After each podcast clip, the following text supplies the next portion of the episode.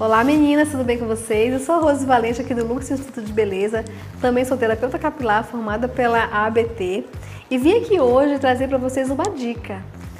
É, para as pessoas que querem fazer transição capilar, que tem um cabelo cacheado, mas que fez progressiva durante muito tempo e que agora querem voltar, voltar a ter o cabelo natural.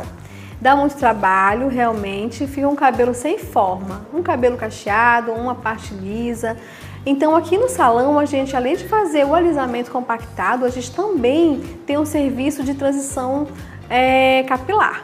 A gente consegue devolver para o cliente os cachos e fazer uma desintoxicação daquela progressiva ou então é, um tratamento para fortalecer esse fio para que ele cresça um cacho bonito.